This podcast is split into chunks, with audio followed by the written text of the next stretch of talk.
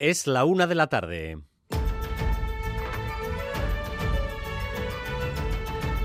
Crónica de Euskadi con Dani Álvarez. Sí. Ruiz de Pinedo, Undiano, Iñaki. Sí. Ruiz A Racha León es cuestión de minutos. Pedro Sánchez está siendo investido presidente del gobierno en estos momentos. La votación en directo, el sí va a sonar 179 veces.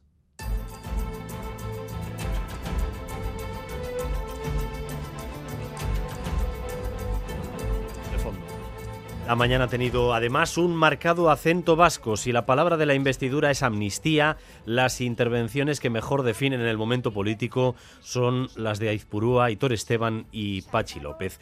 Una síntesis de sus tres discursos, comenzando con las intervenciones de EH Bildu y el PNV, definen este eh, momento político. Dos actores coprotagonistas de la mayoría que lleva de nuevo a la presidencia a Pedro Sánchez, PNV y EH Bildu han justificado el porqué de su sí a la investidura. Hay razones coincidentes, pero los contenidos y hasta los tonos han sido distintos. Aitor Esteban, más exigente, advirtiendo un marcaje en corto porque no se acaban de fiar. No se le pide nada que no posibiliten las leyes, nada que no sea posible con voluntad política. Creo que, en fin, que la hoja de servicios del Gobierno de coalición, pese a las dificultades a lo mejor en la comunicación que usted ha hecho referencia, merece ser tenida en cuenta a la hora de seguir impulsando el autogobierno. Trato al menos de, de ver el vaso medio, medio lleno. Lo veo lleno, lo veo con optimismo, es un buen acuerdo. Ahora no derramemos el agua. Si alguna formación que sea parte del gobierno piensa que una vez pasada la investidura, lo único importante es repartirse el ministerio, a los que por cierto habrán llegado con los votos de todos, y luego hacer lo que quieran, se equivoca de plano. Por contra, Merche Aizpurua, sonriente en todo momento, ha asegurado que Euskal Herria Bildu estará con la mayoría de izquierdas, aunque eso sí, demanda que haya de verdad un debate territorial, con una respuesta en tono muy mesurado por parte del presidente. Que hoy le apoyemos no significa que nos debamos a su gobierno. No puedo prometer que voy a satisfacer todas las demandas, pero sí tengo la máxima disposición para dialogar. Debe ser, por tanto, la legislatura de la plurinacionalidad. La legislatura para abrir nuevos caminos En nuestra propia Constitución, la que recoge, por ejemplo, la existencia de nacionalidad, da el camino para poder profundizar en esas ideas. Por lo demás, hemos tenido momentos álgidos, hemos tenido una nueva metáfora rural con rima incluida de Aitor Esteban a Núñez Feijó como versión actualizada del tractor y el grano de Rajoy. A ver si diciéndoselo como hacía con Mariano, con una rima consonante y otra asonante, consigo que lo entienda. Alberto, tu tractor tiene gripado el motor por usar aceite box. Algún día igual, quizá contaré lo que nos llegaron a ofrecer hace un par de meses. Iba a ser llamativo. Y Pachi López llamando fascistas a los fascistas. están alimentando a los que luego gritan a por ellos. A los que luego llevan pancartas que dicen la Constitución destruye la nación. O Pedro Sánchez al paredón, y dan vivas a Franco, y van a Ferraz con muñecas hinchables a gritar la más infame expresión de machismo que todo fascista lleva dentro. Porque eran eso, fascistas y machistas. Porque varios diputados socialistas han sido intimidados por parte de algunos manifestantes en el exterior del Congreso. Nerea Sarriegui. Sí, la diputada del PSE, María Luisa García Gurruchava, se encontraba desayunando en un bar cercano al Congreso esta mañana cuando un grupo de personas que ha ido aumentando se ha puesto a hacerles fotos y acosarlos desde el exterior del establecimiento. En un momento dado les han lanzado huevos, uno le ha dado en la cabeza a uno de los diputados. Han llegado escoltados por la policía al Congreso. Todos los partidos, excepto Vox, han condenado la agresión y han mostrado su apoyo a los diputados agredidos y aquí fuera ya lo escuchan, continúan las protestas. Hoy son más manifestantes que ayer. Como les decíamos, la votación en marcha, Congreso de los Diputados y Manuel Manterola y Zaro Baza. Sí, votación a viva voz. Cada diputado está votando uno a uno en voz alta. Ahora mismo 107 diputados han votado que sí y 98 que no. La votación ha arrancado hace 15 minutos. De momento sin deslices. Por lo tanto, el marcador, si no hay giro de guion, en cuanto termine el recuento, marcará 179 síes frente a 171 noes. Así que en cuestión de minutos y salvo sorpresas o errores a los que también estamos acostumbrados, Sánchez será investido presidente del gobierno español y mañana mismo acudirá a Zarzuela a jurar el cargo. No. Alfonso Cendón Javier. Sí. Alfonso Silvestre Alma. No. Alía Aguado María Pilar. No. Alonso Canturné Félix. El contador va a 115 síes, 105 noes, por tanto, en unos instantes vamos a tener el momento definitivo y la investidura confirmada de Pedro Sánchez.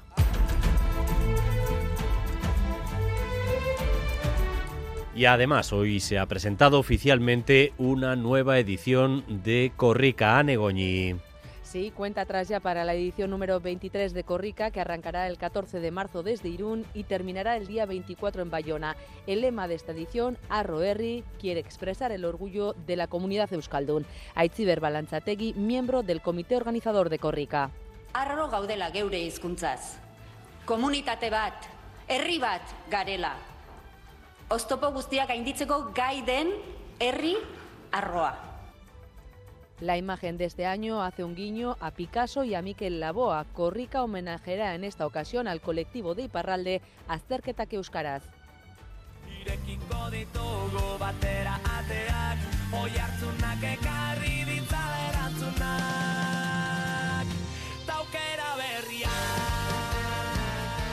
Y desde hoy los vídeos que nos envíen cantando la canción de EITV Marato ya, la de Auquera Berriac, se publicarán en los diferentes medios del grupo. Los vídeos se pueden subir ya a través de la web www.eitv.eus. Pueden ver, de hecho, algunos de ellos en internet, como el de los miembros de la Peña de Eusto del Atlético, los alumnos del grado de primaria que bailan y cantan eh, con la canción en su graduación. Eh, recordamos que el Bizum para hacer aportaciones ya está abierto y que el céntimo solidario de Eroski continúa estando destinado a la lucha contra el cáncer. Ese, precisamente, es el motivo de EITB Marato Ya este año, que busca nuevas oportunidades frente al cáncer, frente a los diferentes tipos de cáncer. Y además...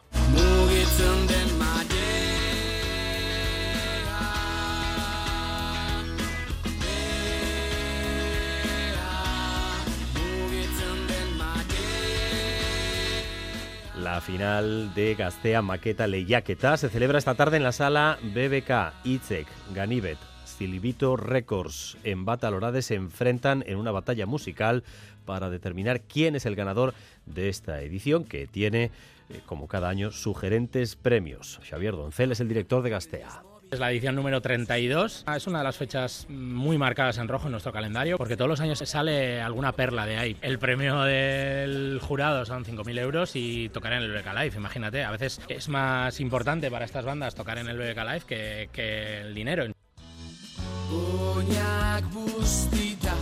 Y vamos también con lo más destacado del deporte con César Pérez de Cazola, Zarracha Don César. Archa Don Dani, Pello Echeverría y Joaquín Altuna acaban de elegir el material para jugarse la chapela del 4 y medio dentro de tres días en el Frontón Vizcaya en Bilbao. El de Amezqueta, que juega su octavo final consecutivo de la jaula, ha dicho que tiene buenas sensaciones físicas después de las molestias que lleva arrastrando en su hombro izquierdo, mientras que el pelotari Navarro Pello Echeverría, el mejor restador posiblemente del cuadro, espera comentado poder con la presión que supone para él jugar su primera gran final de profesionales en pelota. Y hoy tenemos jornada intersemanal de la Liga Andesa de Baloncesto Femenina, séptima jornada, Arasque Gran Canaria en Vitoria, Mendizorroza y de Causcotren Estudiantes en Legasca, en Donostia, mientras que lo Guernica va a jugar en la pista del conjunto del Benvibre. En cuanto al tiempo, ambiente gris y lluvioso para las próximas horas, aunque las precipitaciones van a ser débiles en todo caso. Tras una mañana templada, las temperaturas bajarán un poco hacia el final del día. 17 grados ahora mismo en Bilbao, en Donostia o en Pamplona. 16 grados de temperatura en Vitoria-Gasteiz y en Bayona. Gracias un día más por elegir Radio Euskadi y Radio Vitoria para informarse. Raúl González y Aranza Prado se encargan de la dirección técnica y María Cereceda de la coordinación. Crónica de Euskadi con Dani Álvarez. Sí. Errejón Galván Íñigo. Sí. Esteban Bravo Aitor. Sí. Fabra Part Alberto. Una de la tarde y nueve minutos, señal en directo desde el Congreso de los Diputados que está eligiendo en este preciso momento a Pedro Sánchez como presidente del Gobierno. El sí va a sonar 179 veces, la suma de los diputados de los ocho partidos que le permiten continuar en la Moncloa. Si rebobinásemos la cinta hasta mediados de julio, veríamos que muy pocos creyeron que esto iba a ser posible. Asomaba entonces una mayoría de derechas que se frenó en las urnas por parte de 12 millones y medio de votos. Así que ahora se inicia un nuevo mandato con reglas actualizadas porque estos ocho partidos van a ser necesarios todo el tiempo y en todas las votaciones. Pero su pegamento parece indicar durabilidad, porque todos ellos pretenden evitar que Vox llegue al gobierno de manera directa e indirecta, y más ahora cuando el clima de intimidación en las calles aumenta, cuando los ultras han puesto el turbo. Eh, Izaro Baza y Manuel Manterola, ¿en qué punto estamos? Pues ahora mismo 151 diputados han votado que sí y 157 que no. La votación, como escucháis, es a viva voz, es decir, cada diputado está votando uno a uno y en voz alta. Sánchez ha dado sus acuerdos, con sus acuerdos el apoyo de ocho grupos parlamentarios, así que salvo sorpresa, hoy en cuanto termine la votación, Sánchez será investido con el sí de 179 diputados y ya mañana tendrá que ir a Zarzuela a jurar su cargo. De momento no ha habido ni deslices ni errores en la votación, todo va según lo previsto, por tanto, ahora mismo actualizamos cifra, 152 diputados han votado que sí y 163 que no. Bueno, pues estamos eh, prácticamente una veintena de votos de que termine esta votación que culminará con una mayoría absoluta a favor de Pedro Sánchez y por tanto con nuevo gobierno. En los momentos eh, decisivos volveremos a, a, escuchar ese sonido en directo desde el Congreso de los Diputados, un Congreso eh, que si tenía una palabra clave en la jornada de ayer, que era la de la amnistía, hoy ha tenido un acento particular y el acento de este momento político es acento vasco. Eh, puede decir que una síntesis de los discursos de Merche Izpurúa, Aitor Esteban y Pachi López eh, representan eh, la fase en la que entramos ahora en esta nueva legislatura. Se iniciaba eh, la mañana con los discursos de Euskal Herria Bildu y del Partido Nacionalista Vasco. Podemos decir que han tenido tonos distintos, pero en el caso del PNV se ha apreciado, Imanol, una exigencia superior, como si estuvieran tratando de explicar todo el rato que están escarmentados de que no se cumplan los acuerdos. Sí, a modo de resumen podríamos decir, apostamos por la nueva legislatura, sí, pero no se pueden repetir situaciones o errores del pasado, es lo que ha venido a decir Aitor Esteban a Pedro Sánchez. Cumplimiento del estatuto, acelerar las tres competencias detalladas en el acuerdo suscrito será una buena muestra de sus intenciones, así lo cree Esteban. Vale ya de gesticulaciones mentirosas. El PNV exigirá siempre que se cumpla el de su pueblo. En fin, que la hoja de servicios del Gobierno de coalición, pese a las dificultades a lo mejor en la comunicación que usted ha hecho referencia, merece ser tenida en cuenta a la hora de seguir impulsando el autogobierno. ¿no? Bueno, pues ha ido más allá. Eso de coger los votos, formar gobierno y hacer lo que se quiera no se puede repetir. Sánchez no lo ve así. Lo digo claramente para no llamarnos a engaño. Eso se acabó. Así no podemos funcionar. Si alguna formación que sea parte del Gobierno piensa que una vez pasada la investidura lo único importante es repartirse el ministerio, a los que, por cierto, habrán llegado con los votos de todos, y luego hacer lo que quieran, se equivoca de plano. La relación entre nuestros dos partidos creo que es bastante fluida. Trato al menos de, de ver el vaso medio, medio lleno. Yo lo veo lleno. Ahora no derramemos el agua, señor candidato. Pero lo más llamativo en el discurso de Esteban ha sido su respuesta a Núñez Feijóo a las críticas que lanzó el líder del PP a los acuerdos de Sánchez con los nacionalistas. A ver si diciéndoselo como hacía con Mariano, con una rima consonante y otra sonante, consigo que lo entienda. Alberto, tu tractor tiene gripado el motor por usar aceite box. Algún día igual quizá contaré lo que nos llegaron a ofrecer hace un par de meses. Iba a ser llamativo. Bueno, en resumen, puerta cerrada a la derecha, reservas con el nuevo gobierno, Dani. Bueno, pues ha terminado ya la votación. Va a leer el resultado que ustedes ya conocen, la presidenta Francina Armengol. Silencio, que ya terminamos. El resultado de la votación ha sido el siguiente. Votos emitidos, 350. Votos a favor del candidato, 179. Votos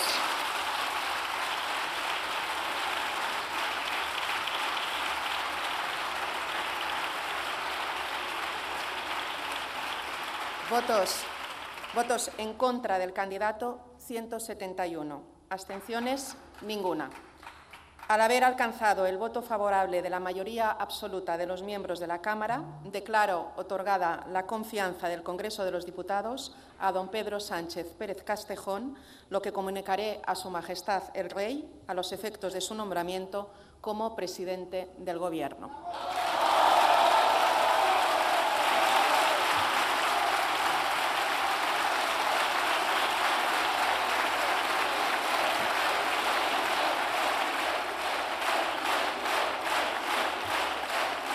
Aplausos para Pedro Sánchez. Pedro Sánchez ovacionado al ser reelegido presidente del gobierno con una enorme sonrisa en la cara. Y Manol.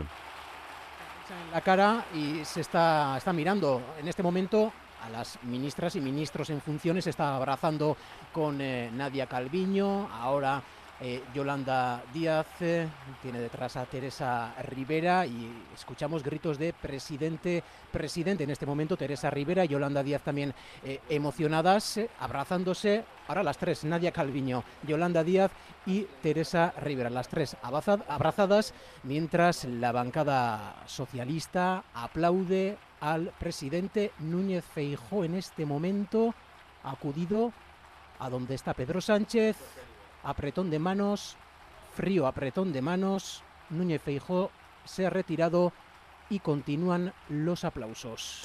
Bueno, pues los tres primeros abrazos para las tres vicepresidentas de su gobierno, Rivera, Calviño y Yolanda Díaz, abrazo con Pachi López y después se ha acercado, resignado eh, Núñez Feijó a darle la mano a Pedro Sánchez en una ovación que termina, eh, una ovación en la que los rostros de satisfacción eh, pues pueblan las bancadas socialistas y también de quienes eh, le han dado el sí en esta investidura. Seguramente eh, se está liberando parte de la tensión y de los temores que había en esa mayoría, insistimos, a mediados de julio, cuando se acercaban las elecciones y la inmensa mayoría de las encuestas decían que venía una mayoría absoluta por parte del Partido Popular y de Vox. Y los aplausos siguen.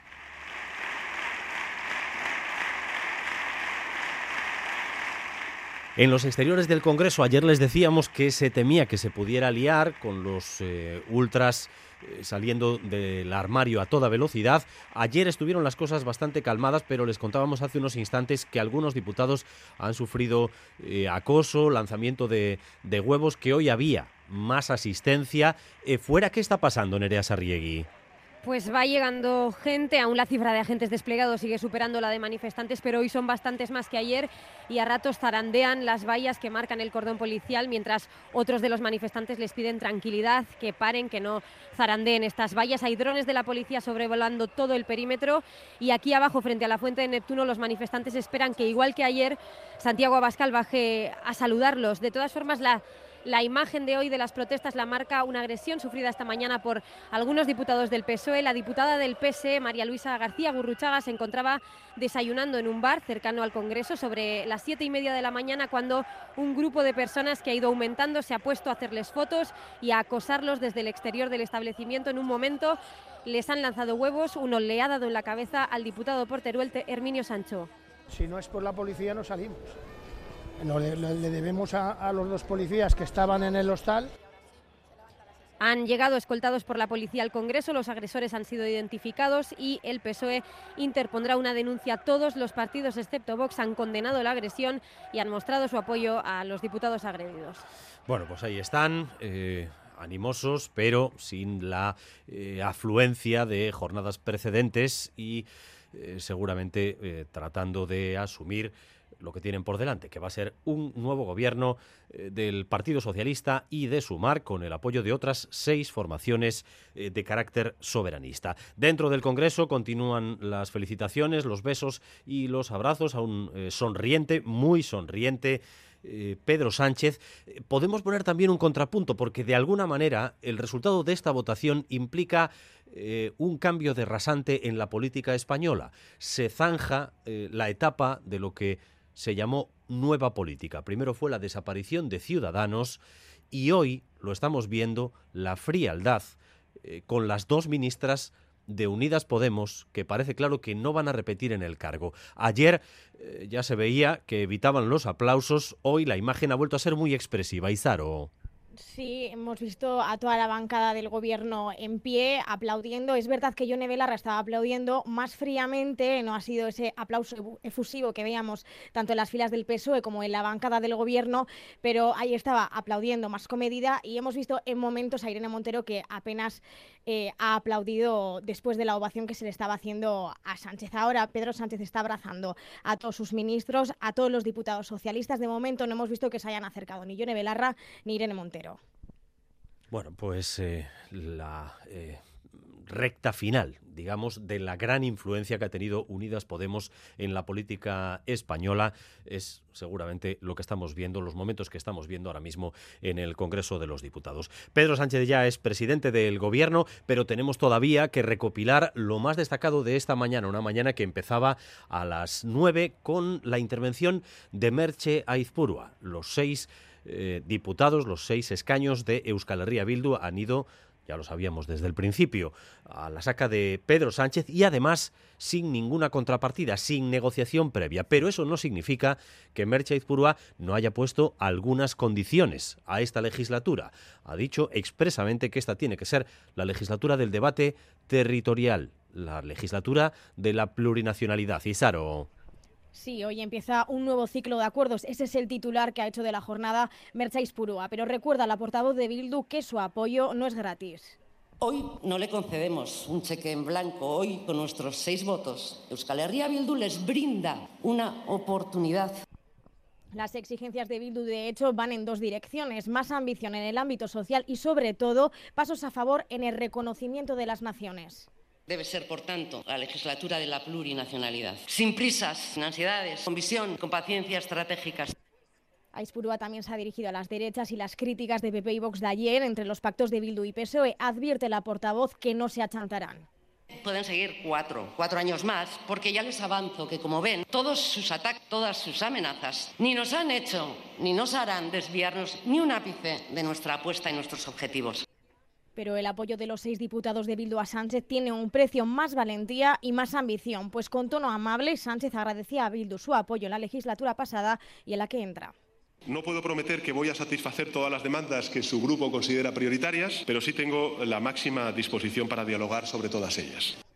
Y sobre el debate plurinacional, Así, en nuestra propia Constitución, la que recoge, por ejemplo, la existencia de nacionalidades y regiones, nos da el camino para poder profundizar en esas ideas. Sánchez se ha comprometido a avanzar en el debate plurinacional, como escuchábamos, siempre en el marco de la Constitución. Las dos primeras intervenciones, Euskal Herria Bildu, el Partido Nacionalista Vasco, eh, con un tronco común, claramente, el de eh, ayudar a esta nueva mayoría, participar de ella, también con condiciones y quizás con tonos distintos eh, de exigencia. pero además, también hemos escuchado al único diputado de Unión del Pueblo Navarro, a Alberto Catalán. Es el único el único que se ha quedado anclado al, Partido Popular y a Vox. Alberto Catalán, dentro del grupo mixto, se dirigía en estos términos a Sánchez. Señor Sánchez, deberá dejar claro que ha acordado con Bildu. Y cuando Bildu habla de territorialidad, ya sabemos lo que se pone encima de, encima de la mesa. A Navarra y la anexión de Navarra a esa quimera que denominan Euskal Herria. Me ha, me ha resultado llamativo que se levantaran y aplaudieran aquellos que corrompieron a dos diputados de UPN que precisamente hoy forman parte de las listas partidos. Así se la dejaba eh, directa Pedro Sánchez a Alberto Catalán, diputado de Unión del Pueblo Navarro. Y seguramente la intervención más vehemente de la mañana ha sido la del portavoz socialista, la de eh, Pachi López justo después, además, de que eh, algunos de los diputados del Grupo Socialista entraran en el hemiciclo tras sufrir esos episodios de, de, acoso y lanzamiento de huevos que nos describía hace apenas unos instantes nuestra compañera Nerea Sarriegui. Así que Pachi López se ha centrado prácticamente en exclusiva en Núñez Feijó para pedirle que deje de alimentar a la bestia. Y aunque las calles están bien y a alguno parece que le gustan mucho últimamente, es en las urnas donde habla la democracia. No sigan alimentando a la bestia porque acabará devorándolos. No conviertan su frustración por no tener el gobierno en invitaciones al odio y alimentan a los que asaltan las sedes socialistas, a los que señalan y a los que hoy mismo, esta misma mañana, han acosado y lanzado huevos a diputados y diputadas.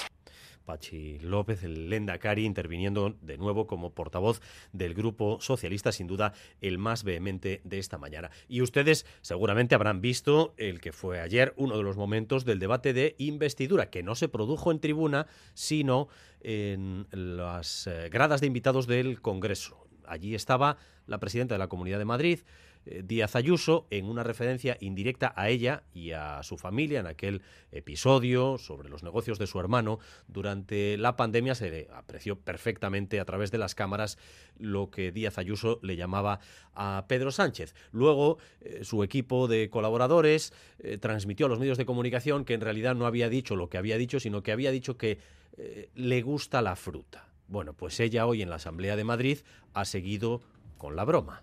Yo para mis adentros, sí, lo dije, dije, me gusta la fruta.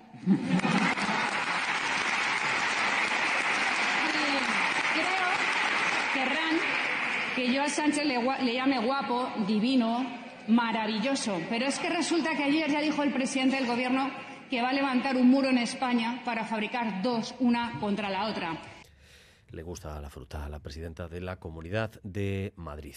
Y eh, continúa además la presión no solo de los manifestantes en el exterior del Congreso de los Diputados o cada noche en Ferraz, también de algunos estamentos, como por ejemplo el de los jueces. Y lo hemos visto hoy perfectamente eh, en Pamplona. Los jueces de Navarra también han cogido hoy la pancarta en contra de la amnistía. Ollane Arangoa. Un centenar de jueces, abogados, fiscales y funcionarios se han concentrado ante el Palacio de Justicia por una justicia independiente y de calidad, decía la pancarta. Una protesta convocada por el presidente del Tribunal Superior, Joaquín Galve, a instancias de la Junta General de Jueces de Pamplona. Rechazan las referencias a la judicialización de la política en el acuerdo PSOE-Junts. En nombre de los jueces, la magistrada Maripaz Benito lanzaba este mensaje a la ciudadanía. Garantizamos sus derechos y sus libertades sometidos exclusivamente al imperio de la ley, al margen de cualquier tipo de presión política y, por lo tanto, rechazamos cualquier pronunciamiento que se realice en cuanto a dudas de posible persecución judicial. Hoy han sido los jueces. El sábado al mediodía volverán a la calle la derecha y la ultraderecha en una concentración convocada por la Asociación Sociedad Civil Navarra en la Plaza del Castillo con el lema No en mi nombre, ni amnistía ni autodeterminación por la libertad, la unidad y la igualdad. Movilización a la que se han sumado UPN, PP y Vox. Los jueces de Navarra también tras la pancarta en contra de la próxima ley de amnistía. Hoy concentración en Pamplona. Una y 27 tenemos una de última hora al margen de la amnistía, porque ha llegado ya el fallo del primer juicio contra el presunto asesino de gays en Bilbao. Natalia Serrano. Sí, sentencia condenatoria. Condena a siete años y medio de prisión a este hombre acusado de intentar matar a otro con el que contactó a través de una aplicación de citas, eh, como dices. Siete años y medio de prisión por tentativa de homicidio. La audiencia de Vizcaya declara aprobado que el acusado contactó con la víctima a través de esa aplicación de contactos, quedó en una primera cita y que dos días después volvió a quedar. Ambos volvieron a quedar en casa de la víctima. El acusado dice literalmente la sentencia de forma inesperada y guiado por el ánimo de acabar con la vida del otro varón, trató de asfixiarle hasta en dos ocasiones, recoge la sentencia. La audiencia de Vizcaya ha valorado para condenar al procesado la declaración de la víctima, de la que subraya ha sido clara, sin ambigüedades, ausente de contradicciones y precisa desde el primer momento. Sin embargo, de la versión exculpatoria del acusado dice que es escasamente verosímil. Por cierto, que esta sentencia también hace alusión al resto de casos en los que está siendo investigado este condenado. Dice que no los tiene en cuenta por estar esas investigaciones policiales hasta siete todavía en marcha. Siete años y medio de prisión en el primero de los juicios. Le quedan todavía unos cuantos a este presunto asesino de hombres eh, que contactaba con ellos a través de aplicaciones de contactos. Una de la tarde y 29 minutos, Pedro Sánchez ya es presidente del gobierno, 179 votos, 179 síes, sigue saludando uno por uno a todos los diputados. Y Manol. Sí, efectivamente, sigue saludando. Se ha quedado en familia porque los ministros, eh, bueno, las ministras de Podemos, también Yolanda Díaz, ya han salido del hemiciclo, pero Pedro Sánchez sigue eh, saludando uno por uno a los diputados y diputadas de su grupo y detrás tiene a los eh, ministros socialistas. Vamos a recordar que una vez que se ha dado ya este paso, mañana mismo a primera hora Sánchez va a jurar su cargo en el Palacio de la Zarzuela. La una y media de la tarde seguimos en Crónica de Euskadi, seguimos pendientes del Congreso de los Diputados, aunque lo esencial ya eh, ha llegado a su desenlace. Hay nuevo presidente del gobierno, Pedro Sánchez, como sabíamos, va a continuar en la Moncloa después de que la votación, esta por cierto, eh, sin ningún contratiempo, sin ningún equívoco, haya dado el resultado que esperábamos, 179 sí es, 171 no es. Continuamos en esta crónica de Euskadi en directo hasta las 2 y cuarto.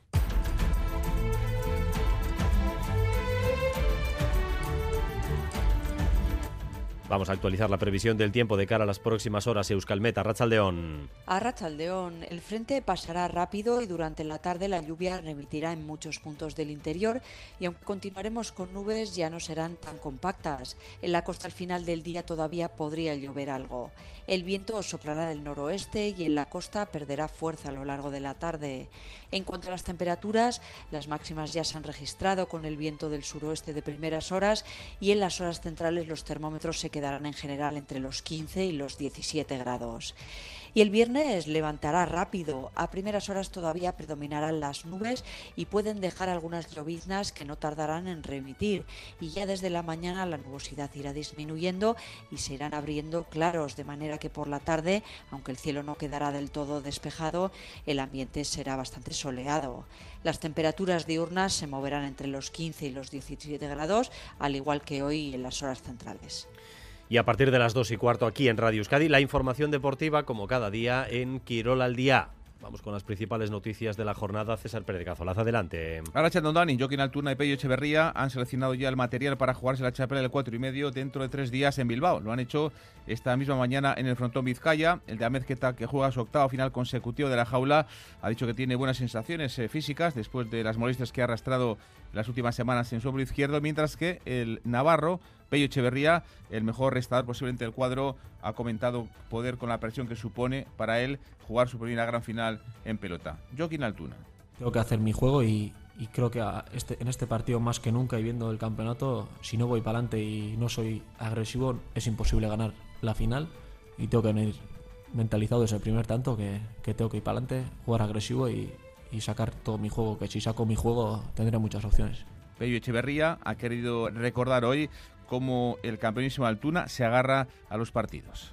Joaquín no está muerto hasta que tú haces 22, ¿no? Está claro que el otro día también parecía que era imposible, pero, pero bueno, le das un, mínimo aliento y, él te, te sobrepasa.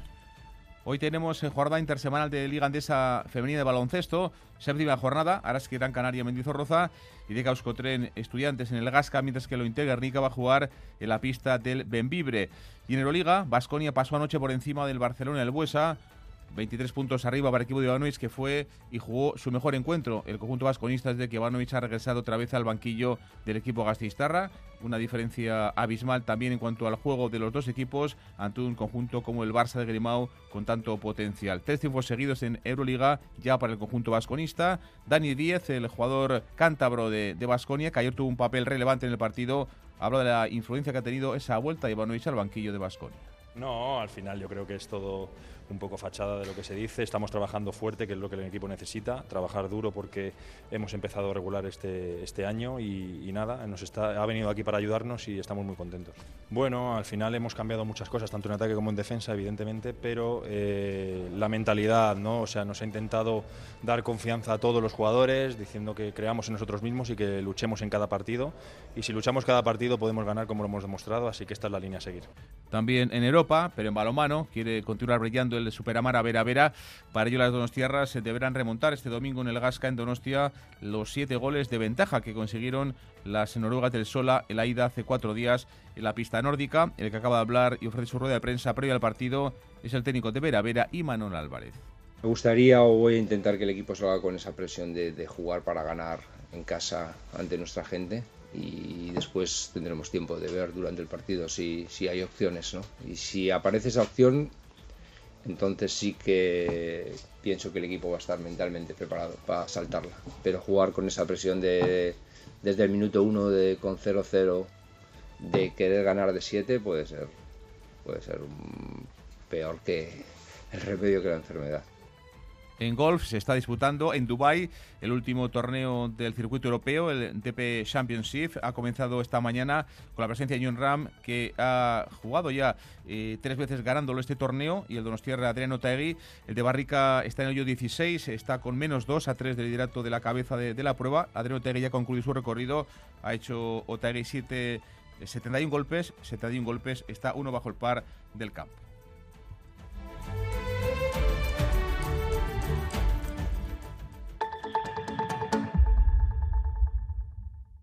Comemos el viernes, salimos el viernes, quedamos el viernes, vine el viernes, cumple el viernes.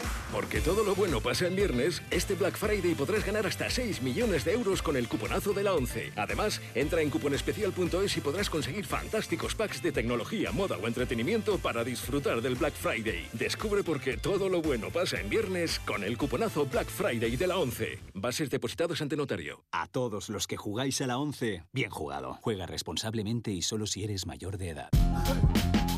688-840-840.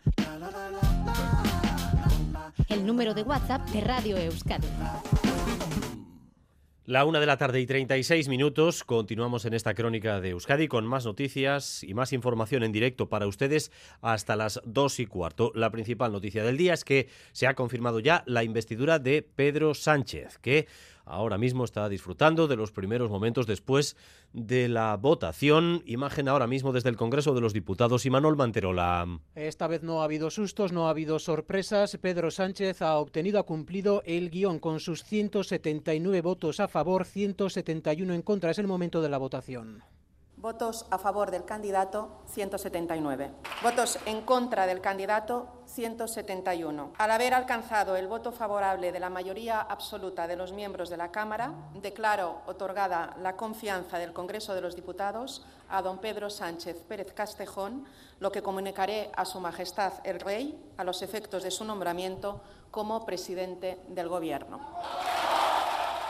Anuncio tras el cual ha explotado la euforia en la bancada socialista, también entre los diputados de Sumar, largos aplausos un Pedro Sánchez muy, muy sonriente que ha abrazado uno por uno a los diputados y diputadas en el hemiciclo de la, de bancada socialista. Alegría también en, las caras de los ministros y ministras socialistas. Ya han salido del hemiciclo. Pedro Sánchez ha estado largo rato sacándose fotos no solo con eh, parte de su equipo, no solo con eh, diputados y diputadas, también con los sugieres, incluso también con los fotógrafos que están trabajando en el Congreso de los Diputados, Dani. Cara de satisfacción eh, de Pedro Sánchez después de haber sido reelegido presidente del gobierno en una jornada en la que de nuevo ha habido un grupo de manifestantes y alborotadores en los exteriores del Congreso de los Diputados. Hoy eh, quizás eh, todavía con peores intenciones que los que estuvieron ayer porque han intimidado a varios diputados socialistas y a algunos de ellos les han lanzado huevos. Por ejemplo, a la diputada guipuzcoana María Luisa García Gurruchaga. Pero Pedro Sánchez ya es presidente del gobierno y además hoy tenemos que subrayar algunas otras cosas eh, importantes en nuestro país. Por ejemplo, que la Diputación de Vizcaya espera que las obras del túnel bajo la ría se inicien en verano, el llamado túnel subfluvial que conectará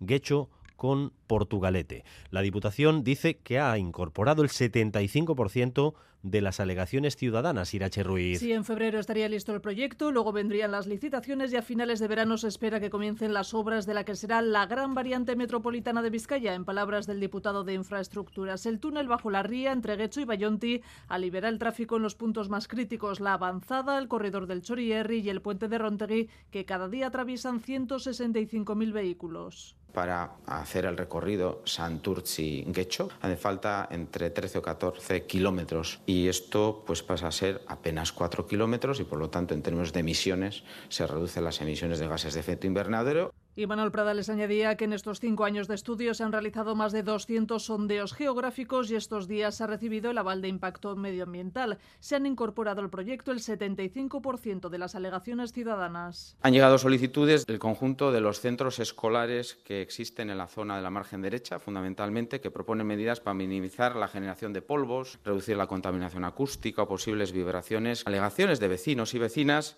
que solicitaban que antes de iniciar las obras revisáramos el estado de su domicilio. Si se produjeran daños, querían que quedara constancia de ellos y la Diputación los atendiera. El Banco Europeo de Inversiones también apoya el túnel, prestará a la Diputación 200 millones. En Araba, mientras opinión unánime en la oposición. A ninguno de los grupos les gusta el proyecto presupuestario, aunque todos ellos manifiestan su disposición a negociar. Por el momento, el PP es el que muestra una mayor predisposición a explorar vías de entendimiento con el gobierno foral de Ramiro González, Miquel Saez. Sí, el PP de Araba no comparte el proyecto presupuestario del Ejecutivo foral. No obstante, el portavoz popular Iñaki Oyarzábal cree que hay terreno para el entendimiento. Estamos abiertos a jugar el partido. Hay un cierto terreno para el entendimiento y por eso nosotros estamos dispuestos a explorar ese ámbito de acuerdos. Desde EH Bildu, su portavoz Eva López de Arroyave pone el balón en el tejado del diputado general también está en la mano del gobierno foral elegir eh, compañeros de viaje para aprobar el presupuesto. Puede elegir entre el Partido Popular y la derecha o puede elegir lo que ha pedido el territorio, que es acercarse a Euskal Herria Bildu, acercarse a medidas y a políticas progresistas para ello, la coalición soberanista reclama solventar las importantes carencias que tiene a su juicio la propuesta presupuestaria en ámbitos como el reparto de la riqueza, las políticas sociales y el equilibrio territorial, unas lagunas que también observa el Carrequín Araba. David Rodríguez, portavoz. Observamos que los presupuestos son muy poco ambiciosos en políticas clave en el momento actual para Araba estas son las bases con las que arranca la negociación presupuestaria en Araba, con un gobierno foral en minoría que necesita acordar los presupuestos para sacarlos adelante. El gobierno vasco apuesta por reducir beneficios en el ámbito de los cuidados, que quienes opten a la concertación de un servicio residencial para cuidados tengan limitado el lucro, tengan limitado el beneficio. Natalia. Dos veces lo ha repetido la consejera de Igualdad, Justicia y Asuntos Sociales. Por lo tanto, es necesario, como mínimo, restringir la búsqueda de beneficios económicos en estos servicios. Voy a repetirlo. Por lo tanto, para que quede claro, por lo tanto, es necesario, como mínimo, restringir la búsqueda de beneficios económicos en estos servicios. Sin margen a la duda, por lo tanto, ese compromiso de Nerea Melgosa, reducir el ánimo de lucro en las concertaciones para servicios de cuidados. El Gobierno ya trae baja para ello y ha aprobado recientemente un proyecto de decreto por el que se regulan los conciertos y convenios en ese servicio vasco de servicios sociales. Por su parte, la directora de familia ha adelantado en el Congreso de Cuidados que se celebra estos días en Donostia que quieren ampliar el permiso de paternidad para ellos también a 18 meses. El Ararteco ha desvelado que han recibido un inmenso número de quejas relacionadas con las matriculaciones para este curso escolar, con el nuevo sistema de matriculación puesto en marcha con el objetivo de evitar la segregación. Eso sí, Manuel Certúa ha defendido la medida. En una intervención en el Parlamento Vasco ha vuelto a llamar la atención a las administraciones por no atender las recomendaciones de la institución. Ainhoa Iglesia. Sí, el Ararteco pide a las instituciones que den respuesta a las peticiones de información y den respuestas de calidad. En 2022 tuvo que enviar cientos de requerimientos a las administraciones por este motivo, aunque asegura que van a menos. Manuel Certúa, en un pleno monográfico en la Cámara, se mostraba molesto porque algunas administraciones argumentan que no hay sentencia judicial para hacer caso omiso de sus recomendaciones. Este tipo de actitud resulta altamente perjudicial, además, para la propia institución del Ararteco. Es indudable que las recomendaciones del Ararteco no son obligatorias Estas son las reglas del juego, pero lo que no cabe es escudarse en la ausencia de un procedimiento judicial como argumento para no asumirla, que a la puesta en los órganos judiciales suelen pronunciarse en el mismo sentido que lo ha hecho el Arartico. En cuanto a casos concretos, el Ararteco ha destacado el elevado número de quejas que han recibido por el nuevo sistema de matriculación contra la segregación escolar. Habrá que adaptarlo, asegura, pero defiende el modelo. Ha generado, vamos a llamarlo así, ampollas. Lo demuestra el inmenso número de quejas. Sin duda, habrá que ir ajustando los instrumentos puestos en marcha por el Departamento. Este Ararteco no puede sino acoger hoy positivamente el esfuerzo que está llevando a cabo el Departamento para enfrentar el fenómeno de la segregación. Otro de los asuntos de los que la ciudadanía se queja mucho es el ruido que imposibilita el descanso. Lecertúa ha instado al Parlamento a tomar medidas de mayor alcance para controlar las emisiones sonoras. Y hoy se activan las ayudas para contratar a parados mayores de 50 años en Euskadi. La Ambide subvencionará la mitad del salario de estas personas para evitar que se cronifiquen en el desempleo. Hay presupuesto para 200 contratos. Rodrigo Manero. Sí, la ayuda está pensada para los parados mayores de 50 años que lleven menos de uno en el desempleo para evitar que se cronifiquen en esa situación. La Ambide pagará a las empresas que les contraten la mitad de su salario que se calculará en función del nivel de formación. La cuantía dependerá también de la duración del contrato, que como mínimo deberá ser de seis meses y podrá llegar hasta los 17.000 euros, si es indefinido. Hay fondos para incentivar la colocación de unas 200 personas. En Euskadi, la mitad de los parados de larga duración, 47.000, son mayores de 50 años. Y Eroski quiere vender casi todos sus inmuebles. La cooperativa pretende vender los locales donde sus supermercados para ocuparlos luego en régimen de alquiler. Es una forma de hacer caja para reducir deuda y reforzar el negocio, Rodri. Eroski va a seguir con la estrategia de vender los locales donde están sus tiendas, aunque seguirá usándolas en régimen de alquiler. Si quiere deshacerse de inmuebles valorados en 260 millones de euros, de una cartera total de 287 millones, o sea, casi todos los que tiene, que por otro lado tampoco soña mucho, solo le queda el 3% en propiedad. Ese dinero servirá en todo caso para reducir la deuda de la cooperativa, que roza los 900 millones y que vence parcialmente el próximo mes de julio. Italgo podría cambiar de manos. Un grupo empresarial húngaro estudia lanzar una OPA sobre el histórico fabricante de trenes que tiene una de sus principales fábricas en Álava. Un grupo empresarial de Hungría familiar ha comunicado a Talgo que tiene interés en hacerse con el 100% del capital de la compañía, según ha informado esta a la CNMV. De momento está estudiando la operación y no hay una decisión tomada. Lo haría a través de una OPA y pagaría 5 euros por acción, un 28% más de lo que costaban antes de que saliera la noticia. Las acciones de Talgo se han disparado luego un 16%. En estos momentos, el principal accionista del fabricante de trenes, que acaba de cumplir 80 años, es un fondo de inversión norteamericano, con una participación minoritaria de la familia Oriol, pero el 51% está en manos de pequeños accionistas. Una de las principales plantas está en Ribabellosa, Álava, donde trabajan 700 personas y fabrica los últimos modelos de trenes para alta velocidad española o alemana. Si esta OPA se concreta, la fábrica y todo algo pasaría a ser propiedad de una empresa húngara. El puerto de Guecho cierra hoy la temporada de cruceros con una cifra récord, 80 cruceros, dos más que el año pasado. Han pisado el puerto además casi 150.000 cruceristas, una cifra histórica que remata hoy el buque Bolet, el último de la temporada, con casi 1.100 pasajeros que visitarán Bilbao antes de partir hacia Santander esta misma madrugada. Irene Barañano. Sí, las cifras de la temporada son más que positivas. El puerto de Bilbao se ha colado entre las rutas de los grandes cruceros, lo que incrementa el número de turistas que recibe Euskadi. Ricardo Barcala, presidente de la Autoridad Portuaria de Bilbao, destaca la labor del personal del puerto y su infraestructura, además de la adaptación del sector en Euskadi a este tipo de turismo. Ya empezamos a hablar de cosas como Homeport, buques que duermen en Bilbao, buques que inician su travesía en Bilbao y vuelven y la terminan en Bilbao. La oferta, digamos, que tiene el entorno Euskadi, Vizcaya y Bilbao para los turistas es un destino nuevo, digamos, en el mundo turístico, por lo tanto atractivo. También elogian la oferta cultural y gastronómica que se profesionaliza en Vizcaya, atrayendo cada vez a más turismo, pero mirando a la sostenibilidad. Y es que el puerto de Bilbao ya instala un cable que cruzará la ría de Santurchi a Guecho para suministrar electricidad a los barcos y reducir emisiones. El tema de la sostenibilidad va a ser una línea roja. El que no se monte en ese carro se queda fuera. Ya hablo de puertos y hablo de navieras. Y por otra parte, la energía que suministra la electricidad tiene que ser también de origen verde. Esta electrificación de la ría ha supuesto una inversión de 50 millones de euros. Se prevé que las navieras con la capacidad para ello comiencen a enchufarse a la red en 2026, reduciendo así emisiones de CO2, ruidos y vibraciones. El 14 de marzo se iniciará una nueva edición de Corrica, la número 23. Sanegoñi. Arro Herri es el lema elegido de la edición número 23 de Corrica, que comenzará el 14 de marzo en Irún y terminará el 24 en Bayona. Como en cada edición, se espera que miles de euskaltzales hagan parte de ese recorrido. Desde AEK, organizadores del Corrica, han puesto en valor el orgullo de formar parte de la comunidad euskaltzale y en ese orgullo se han inspirado para este lema. Aitziber Balantzategui. Arro gaudela geure hizkuntzaz. Komunitate bat, herri bat garela. Oztopo guztiak gainditzeko gai den herri arroa.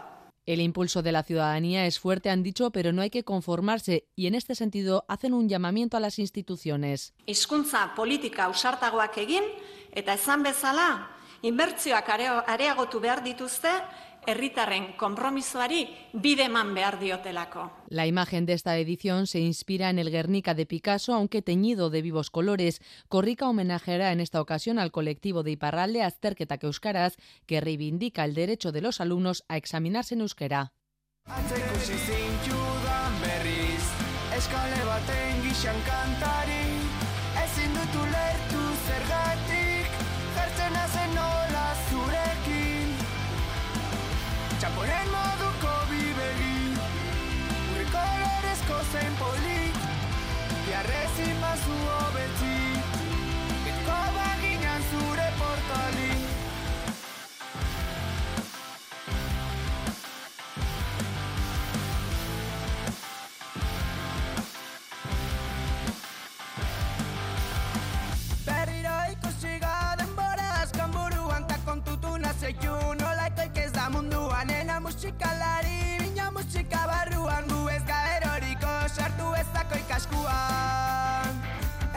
musikalari Bina musika barruan Gu ez gaeroriko Sartu ezako ikaskuan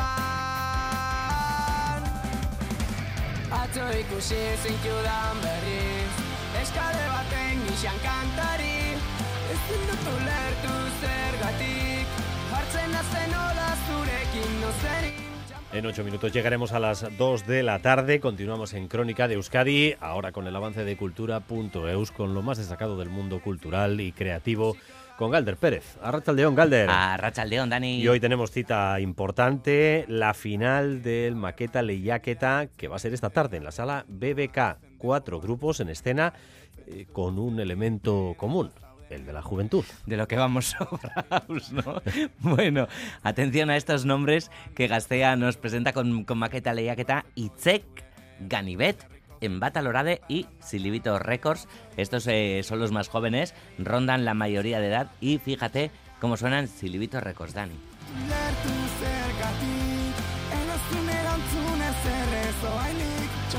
Moduko bidegi zein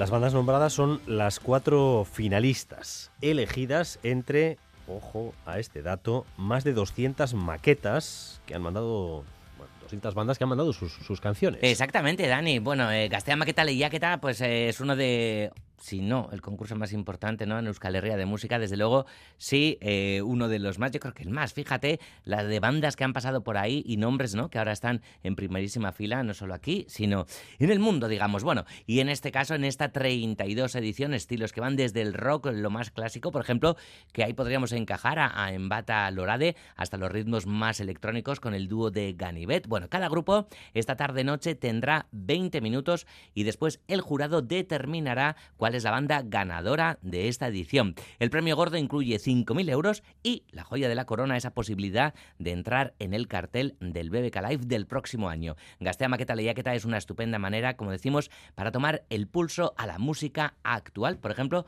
con Silvito Records. Acuérdate de los cuatro nombres, ¿eh?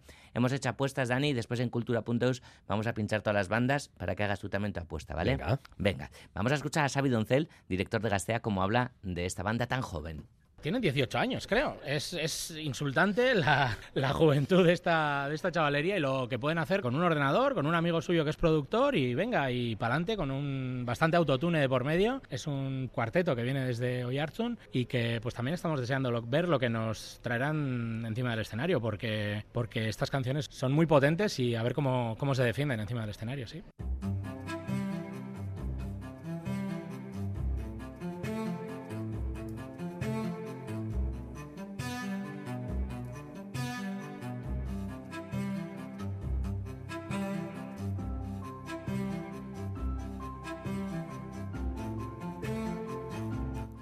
De jóvenes artistas a un poco más veteranos, porque el Museo de Durango presenta la exposición A base de papel, Papera Ardatz, que muestra una serie de obras de pequeño y medio formato de Agustín Ibarrola realizadas entre 1997 y 2022. Sí, el eje fundamental de la muestra es el uso del papel como soporte de la obra y el objetivo, mostrar el aspecto más intimista y experimental de la obra de Ibarrola. Se han seleccionado alrededor de 60 trabajos que se dividen en dos categorías. Por una parte, piezas de pequeño formato de pintura al óleo realizado por papel de estraza o sobre grabados y frotage de cera sobre papel. Y por otro lado, los collages y las esculturas construidas con papel de periódico. Agustín Ibarrola tiene 93 años y una salud delicada, pero el comisario de la exposición e hijo del artista, Irrinzi Ibarrola, explica que sigue trabajando. Estas obras, que son del año pasado, de un, artista con 92, 93 años, realmente estos son los únicos formatos a los que ahora mismo tiene acceso. Es decir, él, él está muy postrado ya en, en el sofá, camina muy poco y tiene un estado de salud bastante bueno, pero teniendo en cuenta la edad que tiene, ¿no? Y realmente el papel, él pide papel, exige papel y sigue trabajando y ahí tenéis unos ejemplos de lo que está haciendo últimamente.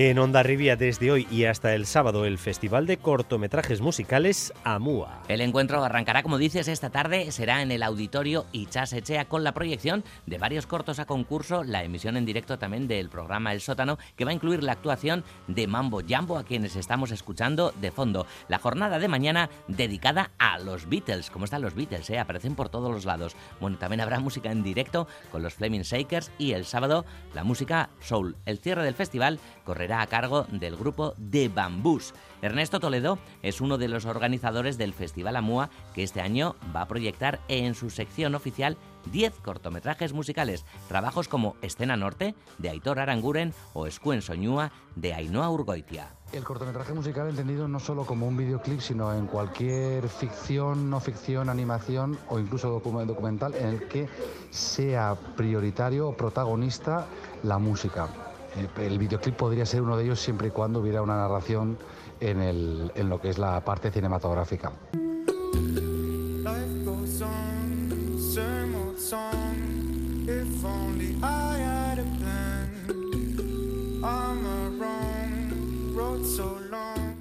Y este sábado se celebra la final de la sexta edición del Campeonato de Beatbox de Euskal Herria. Fíjate qué chulo, Dani, esto que escuchamos está hecho todo, absolutamente todo, con la boca, el instrumento más antiguo, el de la voz. Bueno, el beatbox, ese arte de crear música por medio de imitación de, de sonidos con la boca. ¿A ti parece que se te daría bien esto?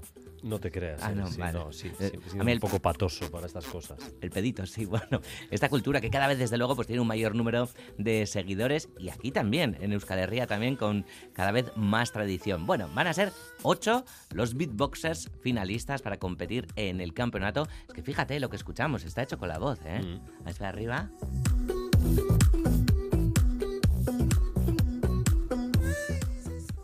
Soy un negado para esto. A, a mí me pones un tutorial de YouTube de media hora para aprender un baile, que solo son tres pasos y acabo con un esguince de tobillo. ya, pero bueno.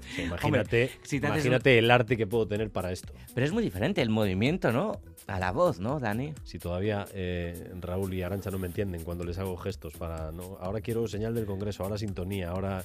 eh, Hombre, cada como los de hoy son, son moviditos, también te digo. Bueno, eh, quedaremos entonces para el baile porque a mí también se me da bastante mal. Versi, versi, Ah, versi, versi. hacerlo. Improvisado también. ¿Sabes lo que pasa? Que las coreografías son cosas demasiado cerradas. Bueno, es de verdad, ¿no? Demasiado ataúd tampoco, ¿no? Hay que dejar sueltas a las personas que bailen y que canten, como el beatbox con ocho finalistas. Ojo, que también los tres miembros del jurado, Max Au, Prisia y Footbix G, eh, beatboxers conocidos y reconocidos a nivel mundial, tal y como dice Boris Bringa, organizador del campeonato de beatbox de Euskal Herria. Tener en, tener en Getxo, tener cerca de casa la posibilidad de, ver a tres de los mejores beatboxers del planeta sin una disciplina tan llamativa y tan impresionante, sobre todo al verla en directo, y tener al campeón del mundo, a la subcampeona del mundo y al campeón de Europa, creo que es una oportunidad muy, muy interesante y que creo que nadie se debería de perder.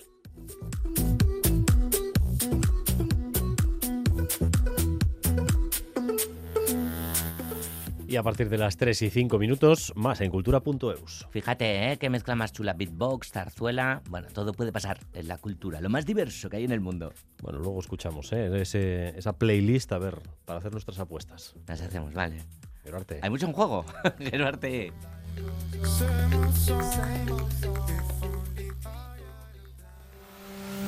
Este viernes en Boulevard, Aitor Esteban, el portavoz del PNV en el Congreso, a las ocho y media de la mañana en Radio Euskadi y E ETV2.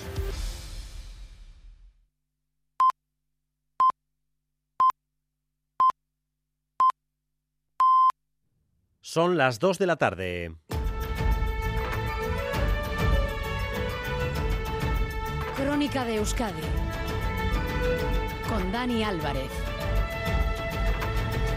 Gracias por continuar en nuestra compañía, gracias un día más por elegir Radio Euskadi y Radio Vitoria para informarse. Durante los próximos 15 minutos vamos a tratar de resumirles lo esencial de la información de esta jornada de jueves, el día en el que Pedro Sánchez ha sido reelegido presidente del Gobierno de España. Votos a favor del candidato, 179. Votos en contra del candidato, 171. Al haber alcanzado el voto favorable de la mayoría absoluta de los miembros de la Cámara, declaro otorgada la confianza del Congreso de los Diputados a don Pedro Sánchez Pérez Castejón, lo que comunicaré a Su Majestad el Rey a los efectos de su nombramiento como presidente del Gobierno. Pedro Sánchez reelegido por 179 votos. Y Baza.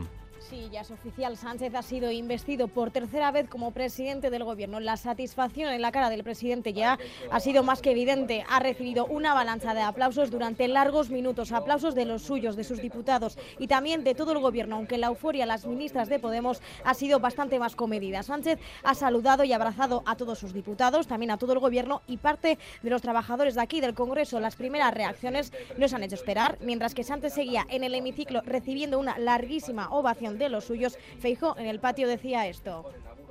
Le he dicho al presidente del gobierno que esto era una equivocación, pero él es el responsable de lo que acaba de hacer. Sánchez acaba de abandonar el hemiciclo hace unos minutos, no ha hecho declaraciones, ha saludado a los compañeros de prensa y se ha marchado en coche oficial. Bueno, pues ahora se abre el plazo para la conformación de un nuevo ejecutivo.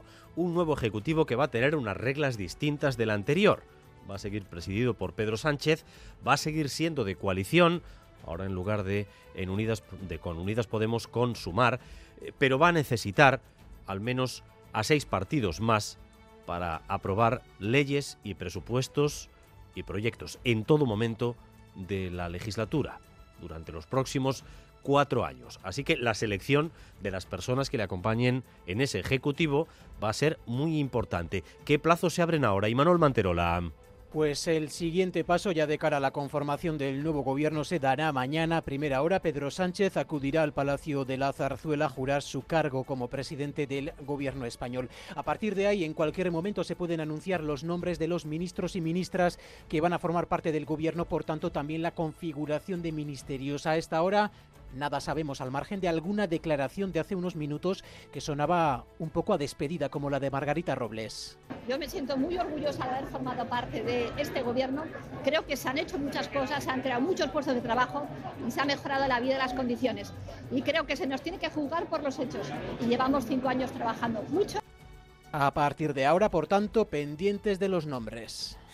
La mañana ha tenido un marcado acento vasco antes de esa votación. Si la palabra de la investidura es amnistía, las intervenciones que mejor definen el momento político han sido las de Merche Izpurua, Aitor Esteban y Pachi López. Una síntesis de esos tres discursos desemboca claramente en el momento político que vivimos en estos instantes. Vamos a empezar eh, por el Partido Nacionalista Vasco porque Aitor Esteban ha sido el que ha hablado de una forma más exigente hacia Pedro Sánchez, quizás como si no se fiasen de su palabra por los incumplimientos que el PNV ha venido denunciando en los últimos meses.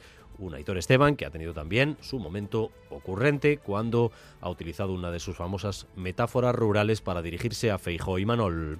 Apostamos por la nueva legislatura, sí, pero no se pueden repetir situaciones, errores del pasado, es lo que ha venido a decir Aitor Esteban a Pedro Sánchez. Cumplimiento del estatuto, acelerar las tres competencias detalladas en el acuerdo será una buena muestra de sus intenciones, así lo cree Esteban. Vale ya de gesticulaciones mentirosas. El PNV exigirá siempre que se cumpla el de su pueblo. En fin, que la hoja de servicios del Gobierno de coalición, pese a las dificultades a lo mejor en la comunicación que usted ha hecho referencia, merece ser tenida en cuenta a la hora de seguir impulsando el autogobierno. ¿no? Esteban ha ido más allá, eso de coger los votos, formar gobierno y hacer lo que se quiera no se puede repetir, aunque Sánchez no lo ve así. Lo digo claramente para no llamarnos a engaño. Eso se acabó. Así no podemos funcionar. Si alguna formación que sea parte del Gobierno piensa que una vez pasada la investidura lo único importante es repartirse el ministerio, a los que, por cierto, habrán llegado con los votos de todos, y luego hacer lo que quieran, se equivoca de plan. La relación entre nuestros dos partidos creo que es mm, bastante fluida. Trato al menos de, de ver el vaso medio, medio lleno. Yo lo veo lleno. Ahora no derramemos el agua, señor candidato. Pero lo más llamativo en el discurso de Esteban ha sido su respuesta a Núñez Feijóo a sus críticas que lanzaba ayer el líder del Partido Popular a los acuerdos de Sánchez con los nacionalistas. A ver si diciéndoselo como hacía con Mariano, con una rima consonante y otra sonante, consigo que lo entienda. Alberto, tu tractor tiene gripado el motor por usar aceite box. Algún día igual, quizá contaré lo que nos llegaron a ofrecer hace un par de meses. Iba a ser llamativo. En resumen, puerta cerrada a la derecha, reservas con el nuevo gobierno. EH Bildu y el Partido Nacionalista Vasco, dos actores coprotagonistas de esta mayoría que lleva de nuevo a la presidencia a Pedro Sánchez, han justificado el porqué de su sí a la investidura. En ambos discursos había razones coincidentes, pero los contenidos y hasta los tonos han sido distintos. En el caso de Merche Izpurua, la hemos visto sonriente en todo momento, asegurando que EH Bildu va a estar con la mayoría de izquierdas, aunque eso sí, demanda que haya, ahora sí y de verdad, un debate territorial, con una respuesta, por cierto, en tono también muy mesurado por parte del presidente Izaro. Hoy empieza un nuevo ciclo de acuerdos. Ese es el titular que ha hecho de la jornada Mercha Ispurua. Pero recuerda la portavoz de Bildu que su apoyo no es gratis. Hoy no le concedemos un cheque en blanco. Hoy, con nuestros seis votos, Euskal Herria Bildu les brinda una oportunidad.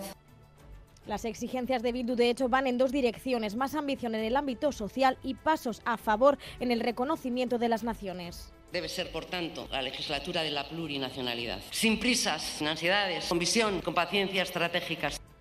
Aispurúa también se ha dirigido a las derechas y a las críticas de PP y Vox de ayer entre los pactos de Bildu y PSOE. Advierte la portavoz que no se achantarán pueden seguir cuatro, cuatro años más, porque ya les avanzo que, como ven, todos sus ataques, todas sus amenazas, ni nos han hecho ni nos harán desviarnos ni un ápice de nuestra apuesta y nuestros objetivos. Pero el apoyo de los seis diputados de Bildu a Sánchez tiene un precio, más valentía y más ambición, pues con tono amable Sánchez agradecía a Bildu su apoyo en la legislatura pasada y en la que entra. No puedo prometer que voy a satisfacer todas las demandas que su grupo considera prioritarias, pero sí tengo la máxima disposición para dialogar sobre todas ellas. Y sobre el debate plurinacional. Así, en nuestra propia Constitución, la que recoge, por ejemplo, la existencia de nacionalidades y regiones, nos da el camino para poder profundizar en esas ideas. Sánchez se ha comprometido a avanzar en el debate plurinacional siempre y cuando esté dentro del marco de la Constitución. La realidad, la imagen de la votación, lo que muestra es que todos los partidos evitan salir con Vox. Bueno, no todos. Unión del Pueblo Navarro es el único que se ha quedado con el PP y Vox en el no a Pedro Sánchez. Alberto Catalán se dirigía así al presidente del gobierno. Señor Sánchez, deberá dejar claro que ha acordado con Bildu. Y cuando Bildu habla de territorialidad, ya sabemos lo que se pone encima de, mesa, encima de la mesa. A Navarra y la anexión de Navarra a esa quimera que denominan Euskal Herria. Me ha, me ha, me ha resultado llamativo que se levantaran y aplaudieran aquellos que corrompieron a dos diputados de UPN que precisamente hoy forman parte de las listas partidos. Y además hemos escuchado al portavoz socialista, Pachi López, llamando fascistas a los fascistas están alimentando a los que luego gritan a por ellos, a los que luego llevan pancartas que dicen la Constitución destruye la nación, o Pedro Sánchez al paredón, y dan vivas a Franco, y van a Ferraz con muñecas hinchables a gritar la más infame expresión de machismo que todo fascista lleva dentro, porque eran eso, fascistas y machistas. Una intervención hoy muy vehemente por parte de Pachi López porque varios diputados socialistas han sido intimidados por manifestantes en el exterior del Congreso, Nerea Sarriegui. Sí, tres diputados del PSOE estaban desayunando en un bar a muy pocos metros del Congreso, fuera del perímetro de seguridad, cuando un grupo los ha acorralado para acosarlos. Entre esos diputados, la representante del PSE, María Luisa García Gurruchaga. Así nos lo ha contado ella misma. Esta mañana estábamos desayunando, un grupo de, diputados. Han empezado a mirarnos, a sacarnos fotos, incluso nos han grabado con algún vídeo. Hemos llamado a la policía y hemos salido de allí con la policía. Y bueno, pues ha sido un intento de agresión y nos han tirado huevos, tazas, café, insultos, prácticamente hasta llegar al cordón de policía aquí. Han llegado, ya lo escuchan, escoltados por la policía al Congreso. Todos los partidos, excepto Vox, han condenado la agresión y han mostrado su apoyo a los diputados agredidos. Aquí fuera continúan las protestas. La delegación del Gobierno fija en 400 manifestantes la participación, 200 aquí abajo en Neptuno y otros 200 arriba en la entrada. Se ha vivido algún momento de tensión, pero lo cierto es que la llamada de la ultraderecha no ha conseguido hasta el momento el éxito que esperaban, en gran parte por el amplio dispositivo policial establecido en toda la zona. Lo esperaban, pero hoy, de momento, Santiago Abascal no ha bajado a saludar a los manifestantes. Bueno, pues ya lo han oído. Pedro Sánchez, reelegido presidente del Gobierno de España, empieza una nueva legislatura con nuevas reglas, con una mayoría de ocho partidos que van a ser necesarios prácticamente en cada momento y en cada votación, pero también con una parte de la derecha en las calles muy movilizada. Esto es lo que viene. Otra noticia importante de la jornada, condenado a siete años y medio de cárcel el hombre investigado por cinco muertes de hombres con los que quedaba a través de una aplicación de citas gays. Primer juicio, primera sentencia, primera condena. En la sentencia se recoge que la versión que ofrece el acusado es escasamente verosímil. Natalia Serrano. Sí, investigado por la presunta muerte de cinco hombres con los que quedaba a través de esa aplicación de citas gays. Este caso, que ahora le condena, fue el que permitió abrir la investigación de esos eh, crímenes posiblemente en serie. En este caso, la víctima sobrevivió y denunció. Entonces las familias de los fallecidos descartaron la muerte natural del resto de hombres porque la forma de actuar y luego de robar sus cuentas era similar. Siete años y medio, como dices, de prisión por este intento de homicidio, que es lo que pedía la Fiscalía. No así la Acción Popular Gaitu, que pedía nueve años por intento de asesinato. La audiencia declara aprobado que el acusado, Nelson David, contactó con la víctima en una primera ocasión para una primera cita. Ya en la segunda en casa de la víctima, el condenado, guiado por el ánimo de acabar con la vida del otro hombre, le intentó asfixiar, reconoce la audiencia hasta en dos ocasiones. Valora para la condena la declaración, dice, de la víctima clara, sin ambigüedades, sin contradicciones. Sin embargo, de la del acusado condenado ya, dice que fue escasamente verosímil. En el juicio, recordamos, Nelson David dijo que en un impulso su cuerpo se separó de su mente, pero que enseguida se dio cuenta y dejó de agredir a la víctima. Y mañana comienza el juicio por la muerte de Santi Coca, el joven donostiarra de 17 años que falleció en 2019 tras recibir una paliza frente a una discoteca en Donostia. El considerado autor material no va a estar en ese juicio porque huyó hace año y medio y está en paradero desconocido. Hoy ETV ha podido hablar con su madre. Aloña Veraza recoge sus palabras. La familia lleva esperando cuatro años para que se haga justicia por el asesinato de Santi Coca, joven donostiarra de 17 años que falleció en 2019 tras recibir una brutal paliza grupal a las puertas de la discoteca Gu, conocido como el Náutico de Donostia. El juicio estaba previsto para que se celebrase en marzo, pero tras la huida de uno de los seis acusados, que sigue aún en paradero desconocido, el juicio se ha atrasado seis meses. A las puertas del juicio, la familia denuncia que se sienten desamparados por la justicia. Fátima, madre de Santi Coca. Se ha alargado mucho y desolados de cómo ha sido también todo el proceso, que ha habido eh, muchos sucesos internos, sobre todo moralmente, continuamente recordar la muerte de Santi. Y hay un desamparo total a las víctimas, porque normalmente este tipo de juicio no llegan a la audiencia provincial, porque es agotador. Y dice que la familia solo pide que se haga justicia. Primero al jurado popular que no se deje llevar por las declaraciones y que no haya ningún tipo de, de perdón en este sentido para que se libren o que les baje la condena. Yo creo que tiene que ser un juicio ejemplar, que pase rápido, que no se alargue. Mañana se elegirá a los 11 miembros del jurado popular y el lunes comenzarán las declaraciones de los testigos en la audiencia de Guipúzcoa. En el banquillo se sentarán cinco acusados como presuntos autores de la agresión.